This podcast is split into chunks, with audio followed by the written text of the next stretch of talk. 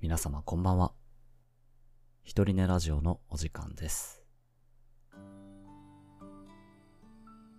このラジオは、私ユッキンが、一人寝の寂しさを紛らわせるために、一人寝の皆様へ向けて一人語りを行う、一人ぼっちの寂しいラジオです。え夏休みに突入しました。あー、小学校の話。ね僕が小学生相手に学童保育で働いているので、小学校の夏休みの間が一番の繁忙期なんですよね。いやー、かなり忙しいです。今日はね、久々に、あのー時間のある日曜日です。時間があって予定がない日曜日ということでね、休みを満喫しています。いいですね。もう昼間はほとんど外に出ていません。暑いので。暑いですね。まあでも車でちょっとね、お出かけして、うん、ツタヤに行って漫画本買って、スパイファミリーの最新刊買って、で、ガソリン入れて、ちょこちょことやることやってすぐ戻ってきました。うん。なんかいい休日だなって感じです。何も、何をしてもいいっていうのがね。はい。いうことで夜になって、少々暑さも落ち着いて、このラジオを撮っている次第です。ね、夏真っ盛りですが、皆さんいかがお過ごしでしょうか？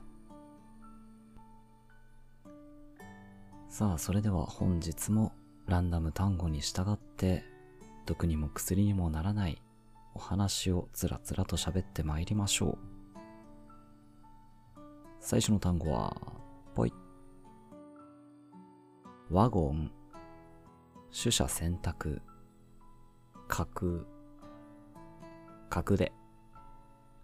そらもう、角で。えっと、フィクションですね。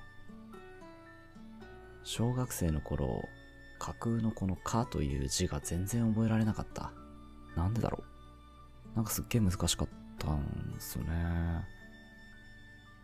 関係でね、小学校だったかな中学生だったかな漢字テストで全然覚えられなかった思い出がありますね。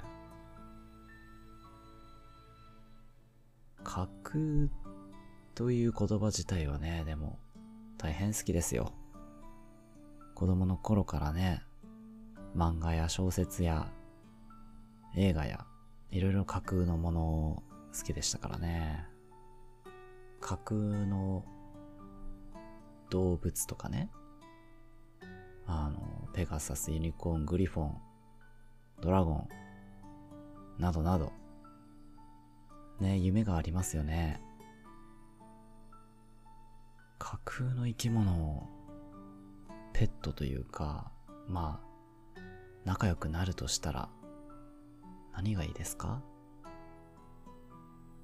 一番人気はペガサスかなやっぱり。飛びたいしね。あのー、のび太の、ドラえもん映画、のび太の日本誕生だったかな。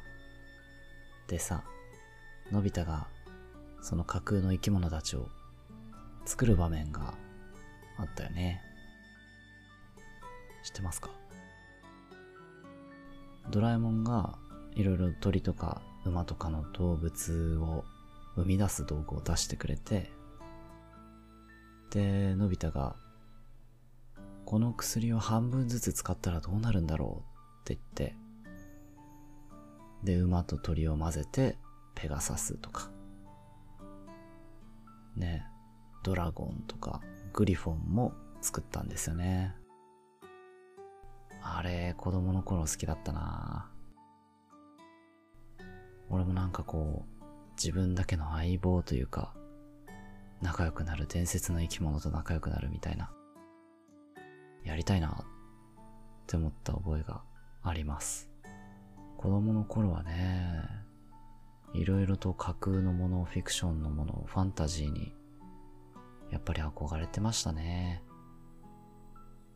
ハリーポッターも好きだったし、僕がね、最近見直した、あの、見直したっていうか読み返した児童文学があって、子供の頃好きだったんですけどね。あのくぬぎ林のざわざわ草っていう児童文学があるんですよ。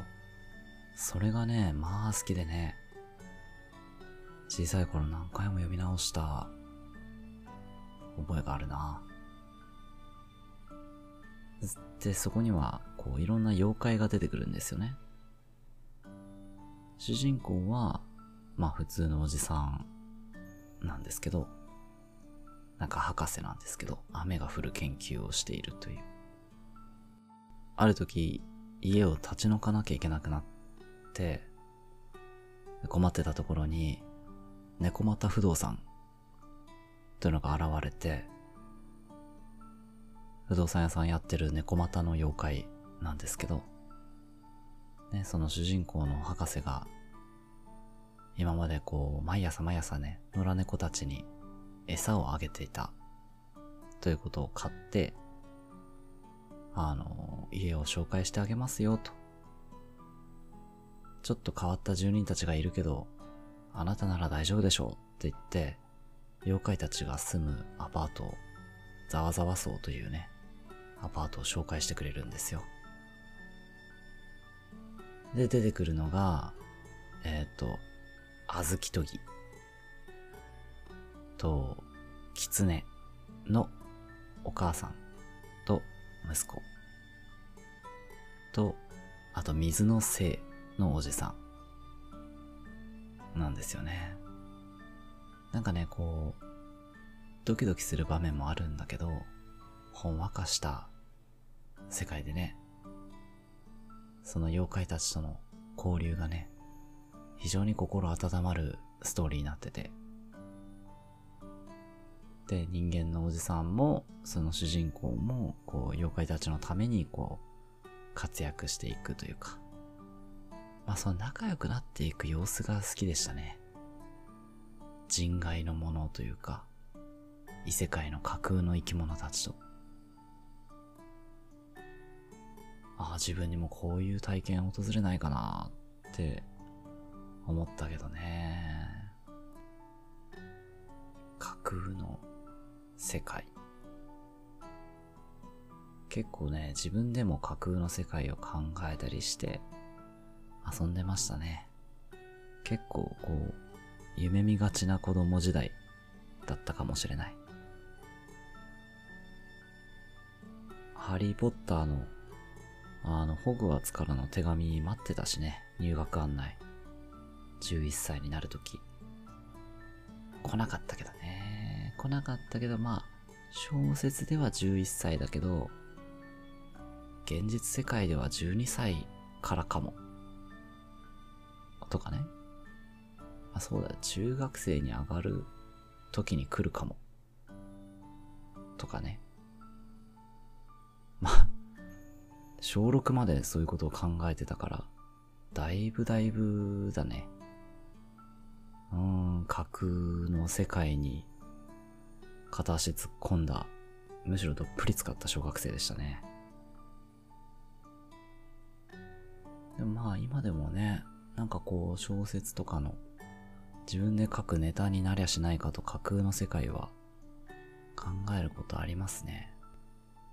大学生の頃文芸部だったんですが、その中で、あの、文芸部の中にね、いろいろとジャンルごとに分かれて班活動みたいなのがあったんですよ。文芸部ミステリー班とか、文芸部純文学班とかね。で、その中にファンタジー班もあって、僕はね、純文学班とファンタジー班と2つに所属してたかな。で、班ごとのその企画もあって、結構まあ誰でも自由に参加していいんですけど、班に所属してなくてもね。まあファンタジー班の活動の中で、えー、ファンタジー世界の日常小説を書いてみようっていうのがあって、その時にこう練り上げたファンタジー世界がね、結構今でも好きです。またいつかね、その世界のお話を書いてみたいなとか思ったりしますね。なんかこう、うーん、機械文明と、まああと、魔法文明がね、一緒にこう発展している世界でね、こう、ひたすら無秩序に発展したごちゃごちゃ、ごちゃごちゃした工場地帯とかね、の、まあ、とにかくごちゃっとした街中で、こう日常を生活を送る女性の話を書いたんですけど。あれはね、確かそういうイラストを見たんですよ。ファンタジー世界の。インターネットでね、そういう一枚絵を見て、ああ、なんかこういう世界いいなぁと思って、一生懸命いろいろ考えましたね。で、あの、喋る猫というか、その二足歩行で歩く、半分人間半分猫みたいなね、存在もいたりして、なるべくね、可愛いキャラクターとして書いたんですけど。まあそうやってこう、自分で架空の世界を作り上げるっていうのは非常に好きです。なんかテレビで架空の街の電車の路線図を作ってますっていう人がいたけど、気持ちわかるな。楽しいんですよね、多分。いろいろこう自分の中で、ね、設定を作り込んでいくのがね。うん、だから架空って聞くとこう、胸躍るって感じ、イメージ。ですね。えーと、じゃあ、次行こう。たたん。みっともない。地上波。ふざける。うーん。ふざける。ふざけるのはね、あのー、最近思い出したけど、ふざけるの好きな性格なんですよ。俺ね。なんかね、子供の頃は結構、お調子者だったような覚えがあるんですよね。で、結構何かにつけてふざけてって、で、なんか、あんま、なんかふざけていいことなくて まあ学校のね、先生に怒られたりとか、親に怒られたりとか、友達と喧嘩になったりとか、うん、そういうことがあって、徐々にね、ふざけなくなっていったというか、まあ、ふざけるのをやめていったと思うんですよね。でもね、やっぱ思うのは、ふざけるのは必要。なんかね、その、だから子供の頃は、ふざけていい場面、ダメな場面っていうのを見極められなくて、怒られてたけど、やっぱね、あえてふざけた方がいい場面もね、あるなって思いますね。まあ、ふざけるというか、その、ユーモラスに、うん、軽い雰囲気にするためにね、あえて、こう、軽くふざける、みたいなね、のもあった方がいいなって、まあ、特に仕事中思うなうーん、うち職員同士がね、仲悪いから、その雰囲気をこう緩和するためにね、ふざけるのは結構いいなって最近は思いますね。だからね、その僕の理想は、その、高田純次なんですよ。高田純次さんみたいに、こう、ふざける大人でありたいね。なかなかね、やっぱこう、子供の頃から培ってきた真面目な部分っていうのは、抜けないもんでね。こうやって喋ってても、ともすれば真面目になってしまうんだけど、やっぱりね、人間ある程度、というかまあ、結構ふざけてる方が、いいような気がするな、気楽に。やっぱね、でも子供たちとかがね、ふざけてたりするとね、場面によってはこう、イラッと来てしまったりするんだけども。うーん。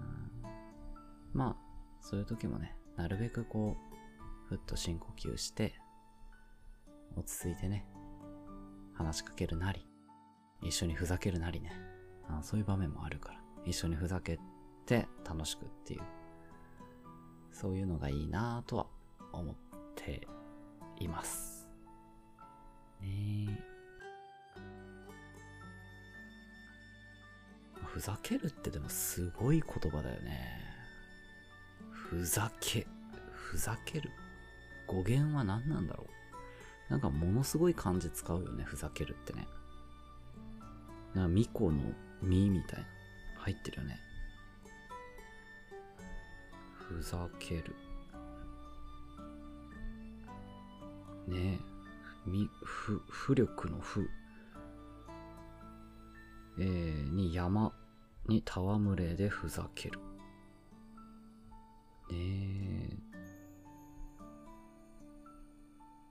なんでこんな感じ使うんだろ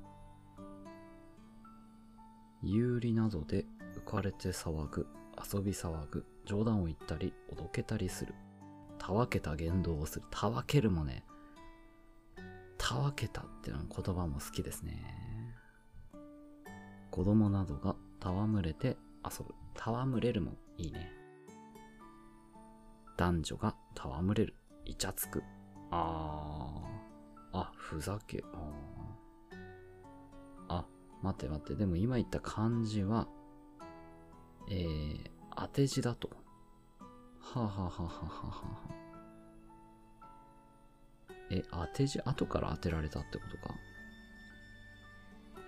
中国の古事で、不山という山に住む娘が王の寵愛を受けたというエピソードがあり、男女がイチャイチャするイメージと関連しているという説が有力です。あー、不山の女の子と王様が、こう、ふざけ合ってイチャイチャしてたと。はー。そうか。もともとそういう意味なんだ。ふざける。なんかね、ふざけるという言葉の、すごいふざけてる感が、すごいよね。だから、もうなんか、悪いことみたいなイメージがすごいよね。ふざけるって。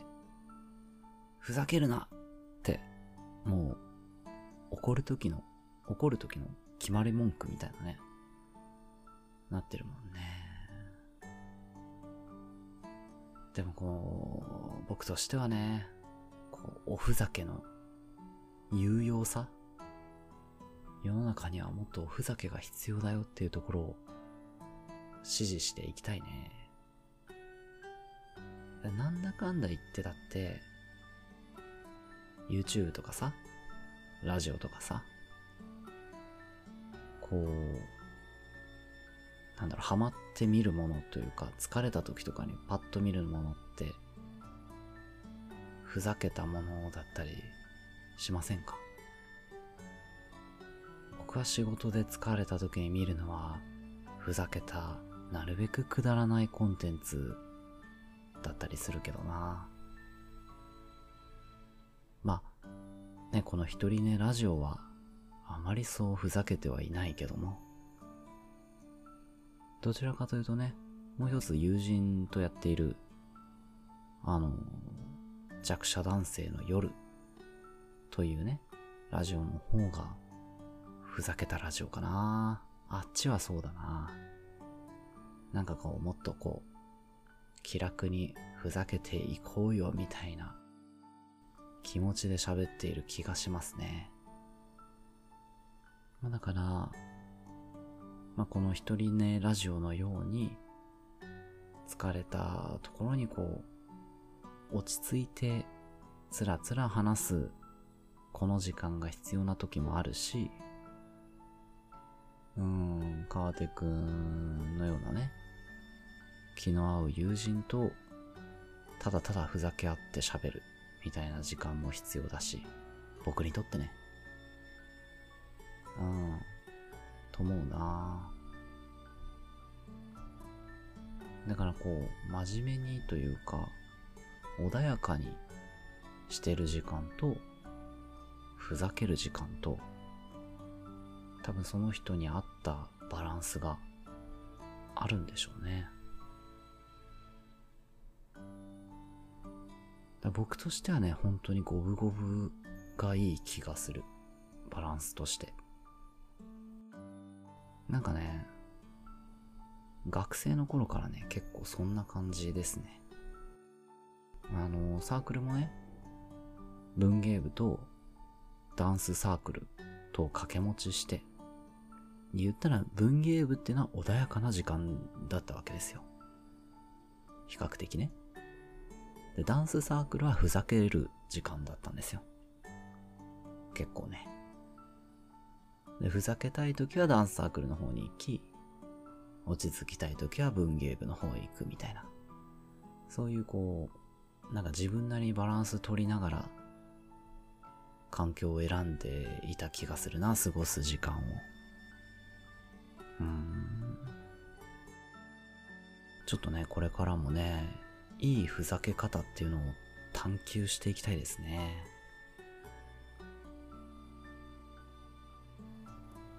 はい、このラジオではあんまりふざけないかもしれませんが、よかったら弱者男性の夜にて、ふざけた僕も見ててください。ほいじゃあ次。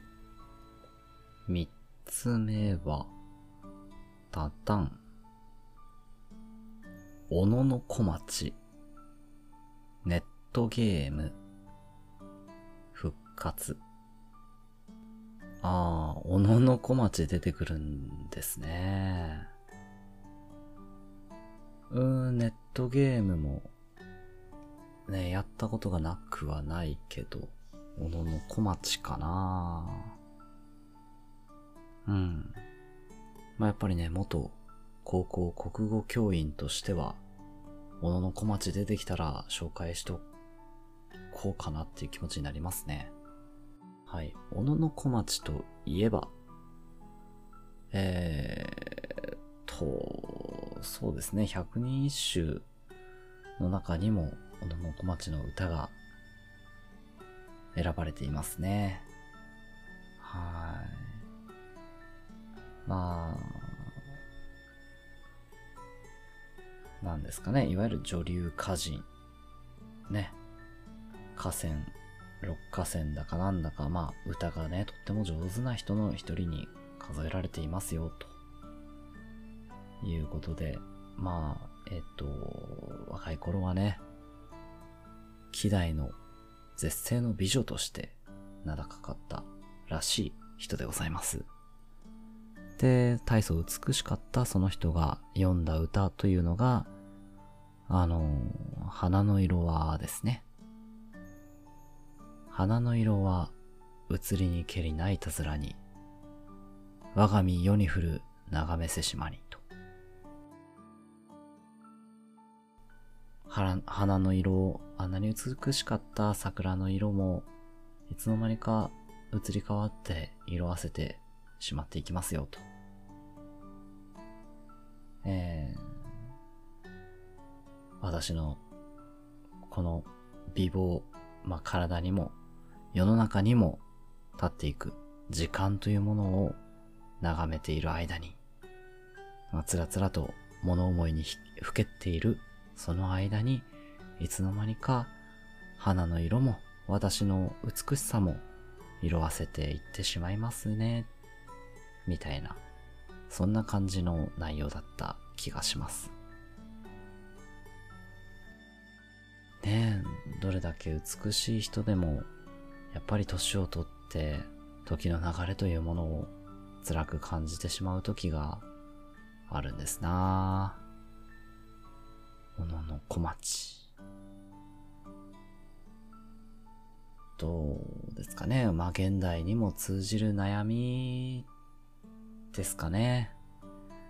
諸行無常というかね、どんなに美しいものも強いものも、時の流れとともに追いさらばえて弱っていくものですよっていう、あ無常感みたいなのもあるしね。そこまでまあ考えなくてもこう、自分が年老いていく感覚ってのはやっぱり辛いもんがありますよね。僕もね、今日久々に自転車に乗って、足つりましたからね。お昼ご飯をね、ちょっと食べなかったっていうのもあるんだろうけど、うーん、ショックだったな。自転車こいで坂道、ぐっとこう登ってて、足がなんか違和感出てきて、で、降りてぐっと足伸ばしてたら、ピキッとね、来たんで、あー、なんか足なんてつることなかったのになーと思いながら、うん、時間の移り変わり、まあ自分が年を取っていっているという実感を今日感じた気がします。長めせしまにですよ。物思いにふけってる間に、僕がこうしてつらつらと喋ってる間にも、僕の上に年月が降り積もっていくと。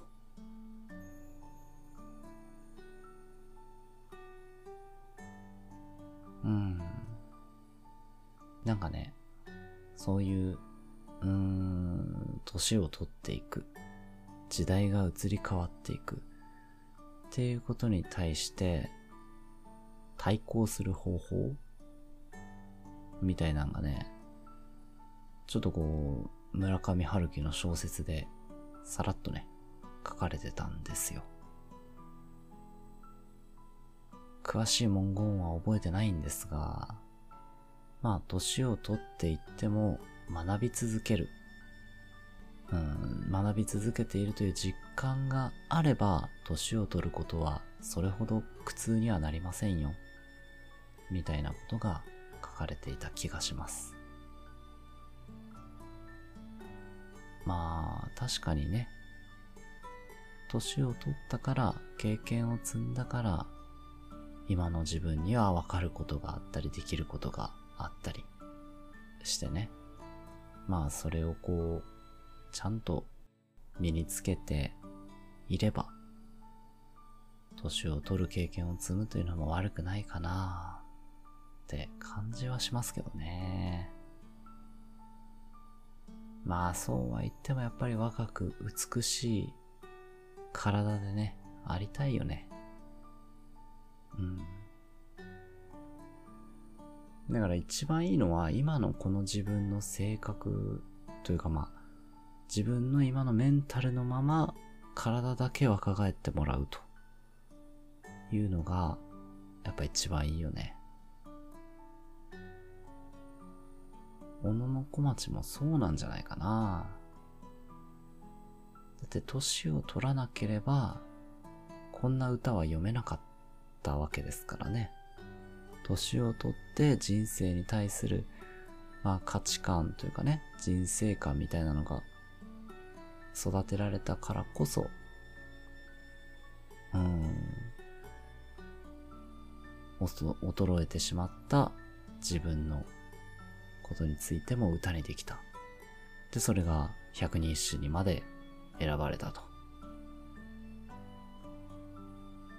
いうことですから、中身は多分小野小町だってね、それほど嘆いてはいないはず。年を取るということに関して。ただただまあこう、外見だけがね、変わっていくのが寂しいもんですな、切ないもんですな、と。そういうことなんでしょう。ね、その、老いに対してアンチエイジングするというのは、ね、昔からいろんな人たちが試みて、商売にもなってね、アンチエイジンググッズが多々発売されてますけど、販売されてますけど、やっぱりこう、老いに逆らいたいっていうのは人間の一つ本能なんだろうな老いに逆らいたいんだろうな人間。俺も逆らいたい。それで筋トレしてるとこもあるし。ねえ、なんだったらファンデーションぐらい塗りたいもんね。化粧男子。いや、いいと思うな若く見られたいっていう気持ちはね、わかるようになってきましたね。で、あと、この小野小町の歌の辛いところは、やっぱ、いたずらにっていうところですよね。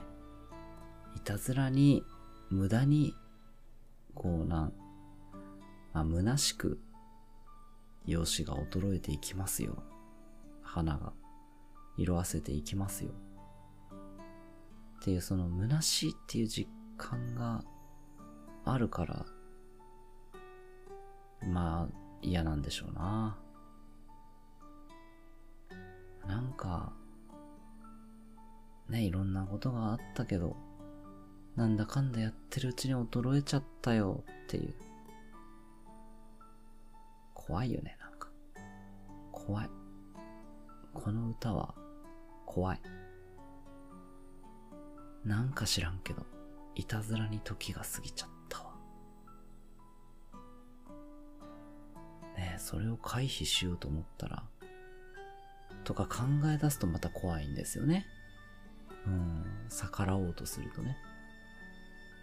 まあ、ね、適度に無視しながら自分の容姿も適度にほっときながら楽しく雑談でもしていきましょうよっていうスタンスの方が僕は好きかな。年取りましたよね。僕もあなたも年取りましたね。まあ、とりあえず何かお話ししませんかっていう。っていうね。でそれを考えると、やっぱ同級生の友達友人っていうのは貴重な存在だなと思うね。まあ、あの、恋人、夫婦、あの、がいる人はね、そのパートナー、一緒に年を取っていくパートナーっていうのが大変大事な存在だなと思いますね。あんたも年取ったね。俺も年取ったよ。まあなんかおしゃべりしようかい。最近、どうよ。っていう、そういう関係があると、やっぱ幾分救われるかなね、小野の小町という人は、どんな晩年を過ごしたんでしょう。まあでもね、六花線に数えられるぐらいですから、その美貌に引き換えて、美貌に変わるような歌の才能、教養というものを身につけて、ね、最後まで人生を謳歌してたのかもしれないですね。はい。ということで、えー、本日は、架空、ふざける、小野小町という3つのテーマに沿って、えー、つらつらと喋ってまいりました。うん、架空ふざける、小野小町。なんとも言えないですね。なんかちょっとこう、変わったところというか、特殊なところだった気がしますね、今日は。うん。さあ、まだまだ夏真っ盛り。暑い日が続いていきますが、夏バテしないように皆さん気をつけてお過ごしください。本日もここまで聞いてくださりありがとうございました。よろしければまた来週お願いします。それでは、おやすみなさい。